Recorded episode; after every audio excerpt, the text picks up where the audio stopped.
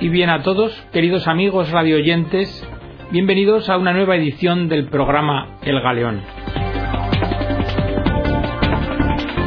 El de hoy es el cuarto programa que dedicamos al Santo Padre Benedicto XVI como homenaje.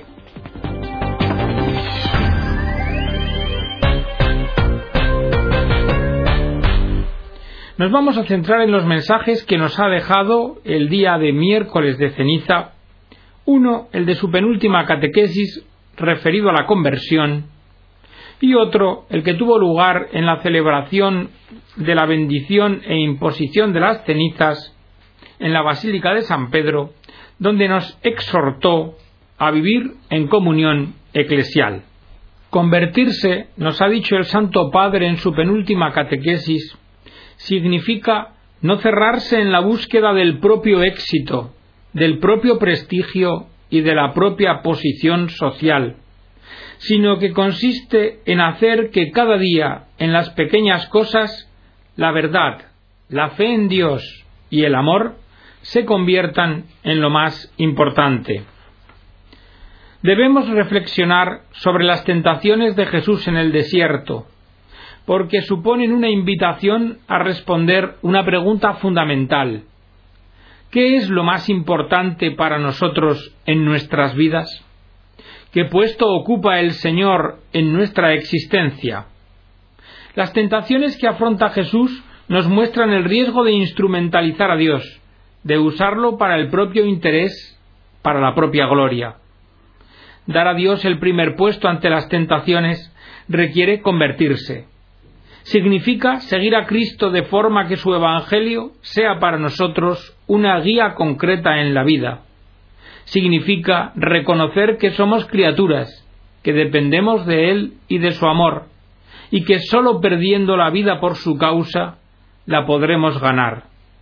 Convertirse es no dejarse invadir por falsas o vanas ilusiones, por apariencias o por las cosas. Convertirse es buscar que la verdad, la fe y el amor de Dios sean lo más importante en nuestra vida. Por otra parte, Benedicto XVI, queridos amigos, nos dijo en la celebración de la imposición de la ceniza que iniciamos un nuevo camino cuaresmal que transcurre durante cuarenta días y que nos conduce al gozo de la Pascua del Señor, que es victoria de la vida sobre la muerte y que nos hemos reunido siguiendo una antigua tradición, la de las estaciones cuaresmales.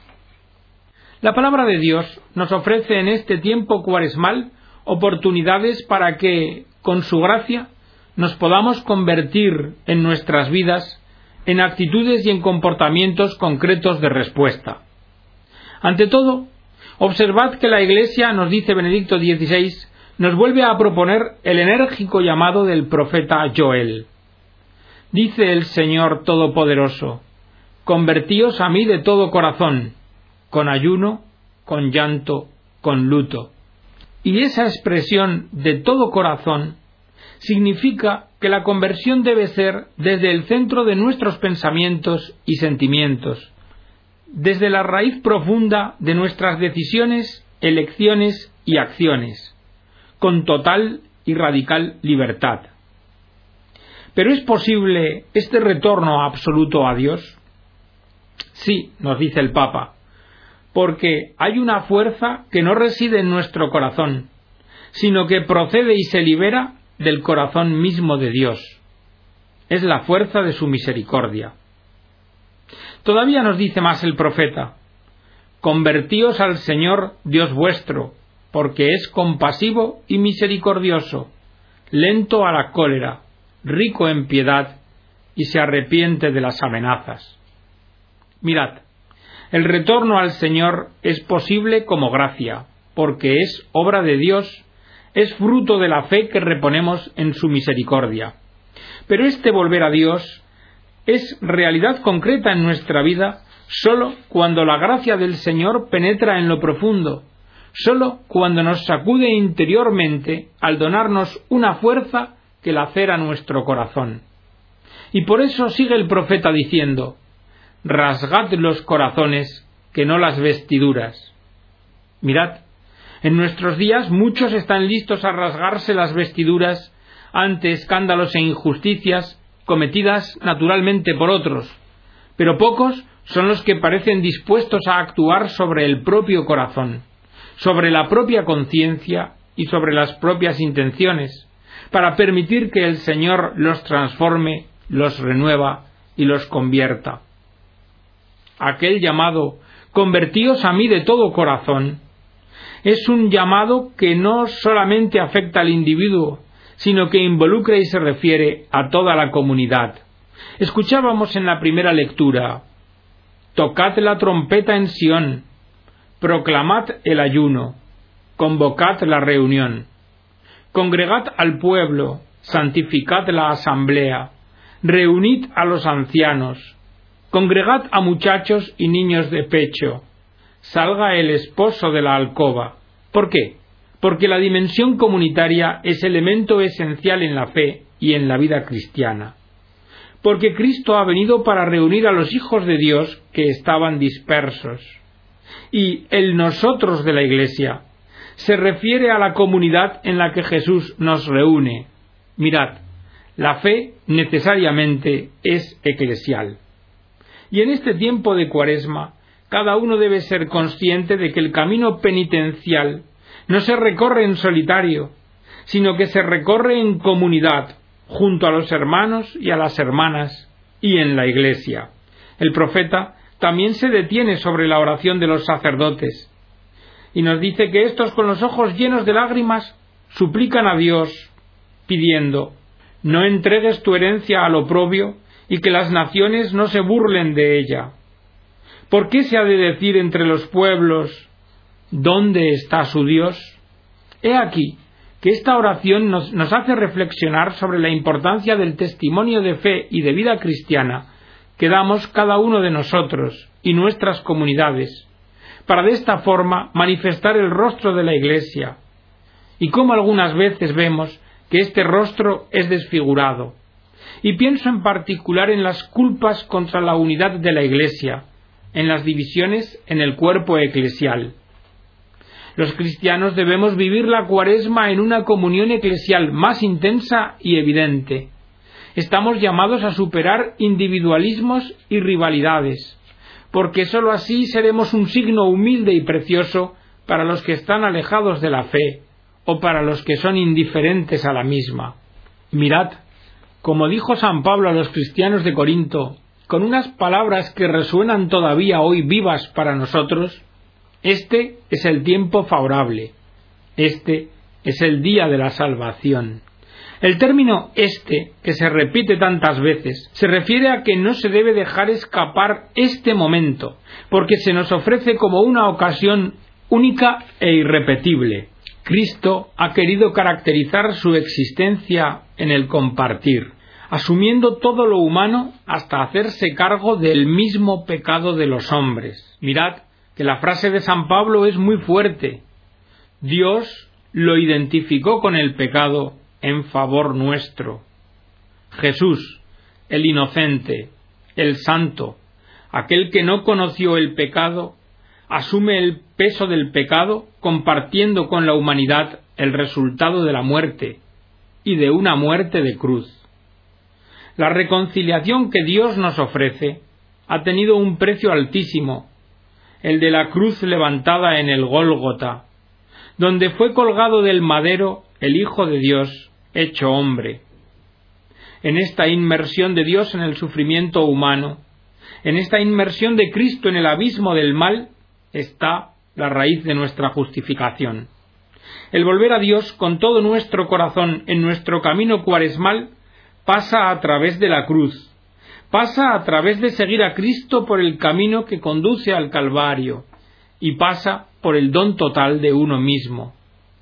Este es el camino que debemos aprender cada día, salir cada vez más de nuestro propio egoísmo y de nuestro propio ensimismamiento a fin de dejar espacio para Dios, para que pueda abrir y transformar nuestro corazón.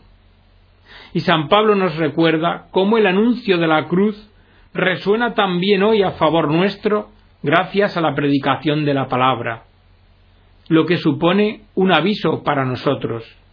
Para que este camino cuaresmal se caracterice por una escucha más atenta y asidua de la palabra de Dios, que es una luz que ilumina nuestros pasos. Por último, os diré que en la página del Evangelio de Mateo, que pertenece al Sermón de la Montaña, Jesús se refiere a tres prácticas fundamentales previstas en la ley mosaica la limosna, la oración y el ayuno.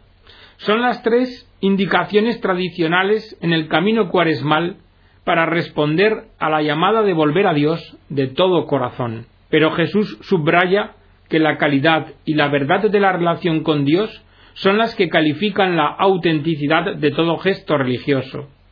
Por ello, Jesús denuncia la hipocresía religiosa, los comportamientos que lo que quieren es aparentar, las conductas que lo que buscan son aplausos y aprobaciones. El verdadero discípulo no se sirve a sí mismo o al público, sino que sirve a su Señor, desde la sencillez y de la generosidad. Por eso Jesús nos dice en Mateo, y tu Padre que ve en lo secreto, te recompensará. Nuestro testimonio entonces será más incisivo, cuanto menos busquemos nuestra gloria, y seremos conscientes de que la recompensa del justo es Dios mismo, el estar unidos a Él, aquí abajo en el camino de la fe, y también, al final de la vida, en la paz y en la luz del encuentro cara a cara con Él y para siempre. Queridos hermanos y hermanas, termina el Santo Padre, volved a Dios de todo corazón. No hagáis oídos sordos a esta invitación y que nos acompañe en este tiempo la Virgen María, Madre de la Iglesia y modelo de todo auténtico discípulo del Señor. Y de esta suerte, queridos amigos, el Papa Benedicto XVI nos deja en manos de la mediadora por excelencia de todas las gracias, María, estrella de la esperanza. El final de la encíclica Salvi también nos conduce a María, con un himno del siglo VIII o IX, hace ya más de mil años, la Iglesia saluda a María, la Madre de Dios, como estrella del mar. Ave Maris Estela. La vida humana es un camino. ¿Hacia qué meta? ¿Cómo encontraremos el rumbo? Porque la vida es como un viaje por el mar de la historia, oscuro y borrascoso a menudo, un viaje en el que escudriñamos los astros para adivinar la ruta. Las verdaderas estrellas de nuestra vida son las personas que han sabido vivir rectamente. Ellas son luces de esperanza. Jesucristo es ciertamente la luz por antonomasia, el sol que brilla sobre todas las tinieblas de la historia. Pero para llegar hasta Él también necesitamos luces cercanas, personas que reflejan la luz de Cristo y que nos ofrecen así orientación en nuestra travesía. ¿Y quién mejor que María podría ser para nosotros estrella de esperanza? Ella que con su sí abrió la puerta de nuestro mundo a Dios mismo. Ella que se convirtió en el arca viviente de la alianza en la que Dios se hizo carne. Así pues la invocamos. Santa María, tú fuiste una de aquellas almas humildes y grandes en Israel, que como Simeón esperó el consuelo de Israel y esperaron como Ana la redención de Jerusalén. Tú viviste en contacto íntimo con las sagradas escrituras de Israel, que hablaban de la esperanza, de la promesa hecha a Abraham y a su descendencia. Así comprendemos el santo temor que te sobrevino cuando el ángel de Dios entró en tu aposento y te dijo que darías a luz a aquel que era la esperanza de Israel y también la esperanza del mundo. Por ti, por tu sí, la esperanza de milenios debía hacerse realidad, entrar en este mundo y su historia. Tú te has inclinado ante la grandeza de esta misión y has dicho sí. Aquí está la esclava del Señor. Hágase en mí según tu palabra. Cuando llena de santa alegría fuiste a prisa por los montes de Judea para visitar a tu pariente Isabel, te convertiste en la imagen de la futura Iglesia que, en su seno, lleva la esperanza del mundo por los montes de la historia. Pero junto con la alegría que en tu Magnificat con las palabras y el canto has difundido en los siglos, conocías también las afirmaciones oscuras de los profetas sobre el sufrimiento del siervo de Dios en este mundo. Sobre su nacimiento en el establo de Belén brilló el resplandor de los ángeles que llevaron la buena nueva a los pastores. Pero al mismo tiempo se hizo de sobra palpable la pobreza de Dios en este mundo. El anciano Simeón te habló de la espada que traspasaría tu corazón, del signo de contradicción que tu hijo sería en este mundo. Cuando comenzó después la actividad pública de Jesús, debiste quedarte a un lado para que pudiera crecer la nueva familia que él había venido a instituir y que se desarrollaría con la aportación de los que hubieran escuchado y cumplido su palabra. No obstante toda la grandeza y la alegría de los primeros pasos de la actividad de Jesús, ya en la sinagoga de Nazaret experimentaste la verdad de aquella palabra sobre el signo de contradicción. Así has visto el poder creciente de la hostilidad y el rechazo que progresivamente fue creándose en torno a Jesús hasta la hora de la cruz, en la que le viste morir como un fracasado, expuesto al escarnio, entre delincuentes, a tu Hijo, el Salvador del mundo, el heredero de David, el Hijo de Dios. Recibiste entonces la palabra, Mujer, ahí tienes a tu Hijo. Desde la cruz recibiste una nueva misión. A partir de la cruz te convertiste en madre de una manera nueva, madre de todos los que quieren creer en tu Hijo Jesús y seguirle. La espada del dolor traspasó tu corazón. Había muerto la esperanza.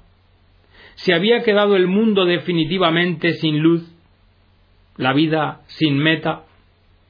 Probablemente habrás escuchado de nuevo en tu interior en aquella hora la palabra del ángel, con la cual respondió a tu temor en el momento de la anunciación.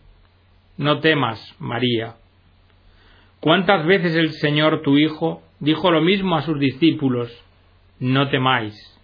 En la noche del Gólgota oíste una vez más estas palabras en tu corazón.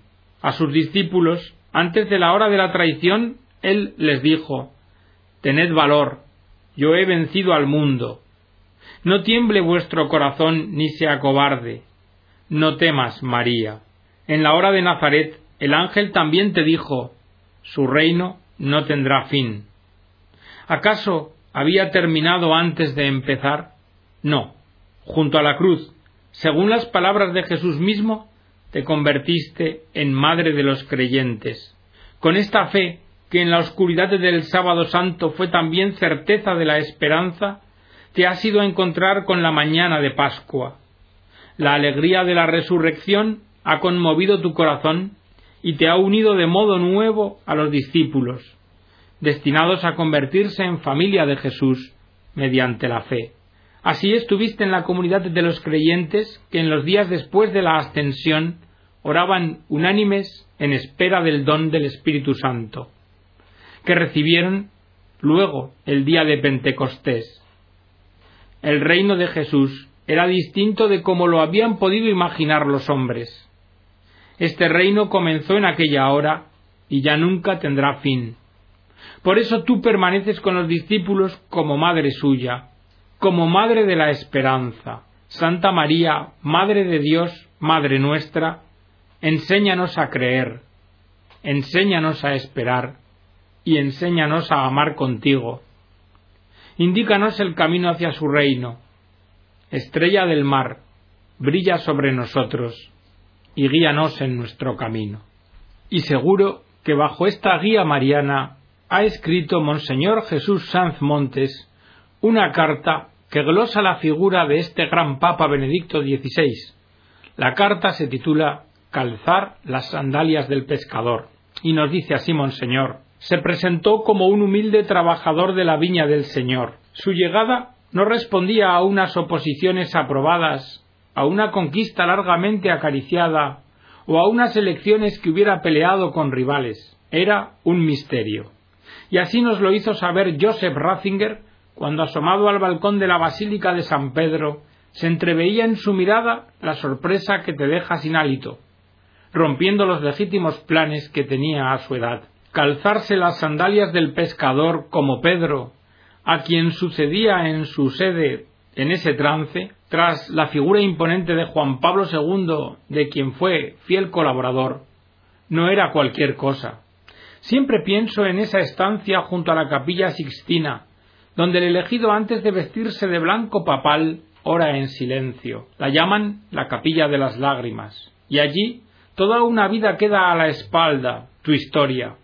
Y una vida desbordante a su vez se abre ante tus ojos, abrumado por la carga que sobreviene y confortado a la vez por la certeza de quien te acompaña. Las lágrimas son de humilde petición y también de gratitud. Y afuera, esperando, los hermanos cardenales y también los hermanos del mundo entero que más allá de ese balcón aguardan con ansiedad. Benedicto XVI nos contó enseguida su programa, el que a cualquier mandatario se le pide como previo para decidir su aceptación o no, pero en su caso el programa no respondía a ninguna estrategia de política eclesial, de demagogia oportunista, de vaivén reaccionario o de ajuste de cuentas. Y así nos lo dijo al comenzar su pontificado. Mi verdadero programa de gobierno no es hacer mi voluntad ni seguir mis propias ideas, sino que es ponerme, junto con toda la Iglesia, a la escucha de la palabra y de la voluntad del Señor, y dejarme conducir por Él, de tal modo que sea Él mismo quien conduzca a la Iglesia en esta hora de nuestra historia. Sí, la escucha como programa. ¿No resulta inconcreto, abstracto y hasta arriesgado? Y sin embargo, es la única seguridad que nos cabe para que la labor pastoral de alguien elegido para tan alto ministerio tenga la medida de las cosas de Dios. Sí, escuchar la palabra y escrutar la voluntad de lo que Dios dice y espera de nosotros, que no somos sino pobres instrumentos en las manos dadivosas del Señor. Pero ¿dónde habla Dios para que podamos escuchar su palabra o saber lo que de nosotros quiere? La vida entera.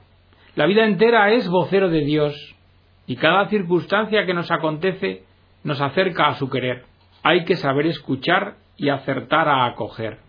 En Benedicto XVI no han sido las dificultades, ni tampoco los retos internos de la Iglesia o los desafíos externos de nuestra atribulada humanidad, sino algo más cercano y cotidiano lo que le ha dictado en su conciencia qué es lo que debía hacer, con libertad, para el bien de la Iglesia y el bien de la humanidad. El sí con el que un Hijo de Dios se adhiere al misterioso designio que la providencia traza para cada uno, no es algo según la gana o la conveniencia. Es un sí para siempre a quien nos llama a abrazar su divina voluntad. Pero decimos sí a una persona y no a un cargo o a una responsabilidad. Si por amor y obediencia hemos aceptado lo que se nos confiaba, por amor y obediencia hay que dejarlo igualmente cuando se nos hace saber, de mil modos y maneras, que eso es lo que Dios nos dice y lo que espera de nosotros. Conmovidos, pues, por el gesto de nobleza cristiana de Benedicto XVI, a la par que damos gracias por su fecundo pontificado, pedimos al Espíritu Santo que ilumine al colegio cardenalicio para elegir a quien calzando las sandalias de Pedro siga acompañando a la Iglesia por los caminos de Dios en esta encrucijada de la historia. Y solo podemos decir, agradecidos, gracias, Santo Padre. Y estamos en Cuaresma. Esta renuncia del Santo Padre Benedicto XVI se ha producido en tiempo de Cuaresma.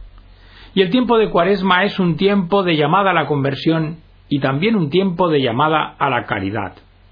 Y nos ha dejado el Santo Padre un mensaje para esta Cuaresma, que el cardenal Robert Sara comenta también para nosotros, en tres aspectos. Primero, que la caridad, siendo la más importante de las virtudes teologales, debe ser bien entendida. Nos dice el cardenal Sara que en el mensaje del Santo Padre para la Cuaresma se subraya la importancia de mantener unidas, de vivir todos los días las dos virtudes teologales de la fe y la caridad.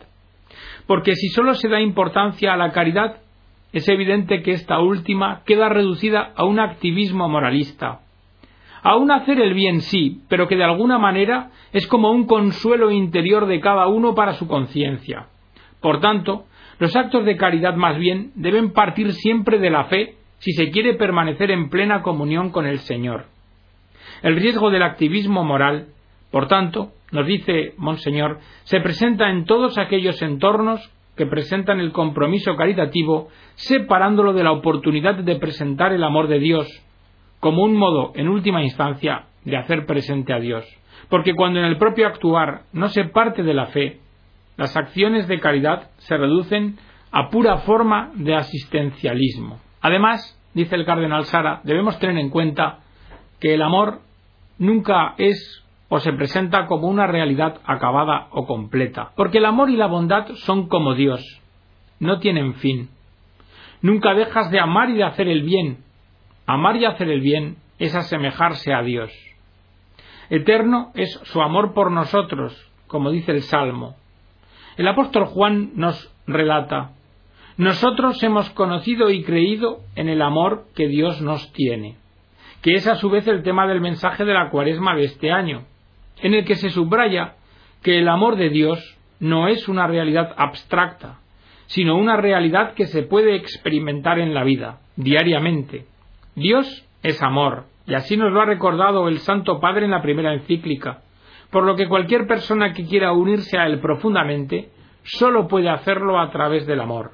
A lo largo de nuestra vida como cristianos, estamos llamados a adherirnos constantemente al mandamiento nuevo de Jesús, de amarnos los unos a los otros como Él nos ha amado. La Pascua destaca el amor total y constante que Dios tiene por el hombre.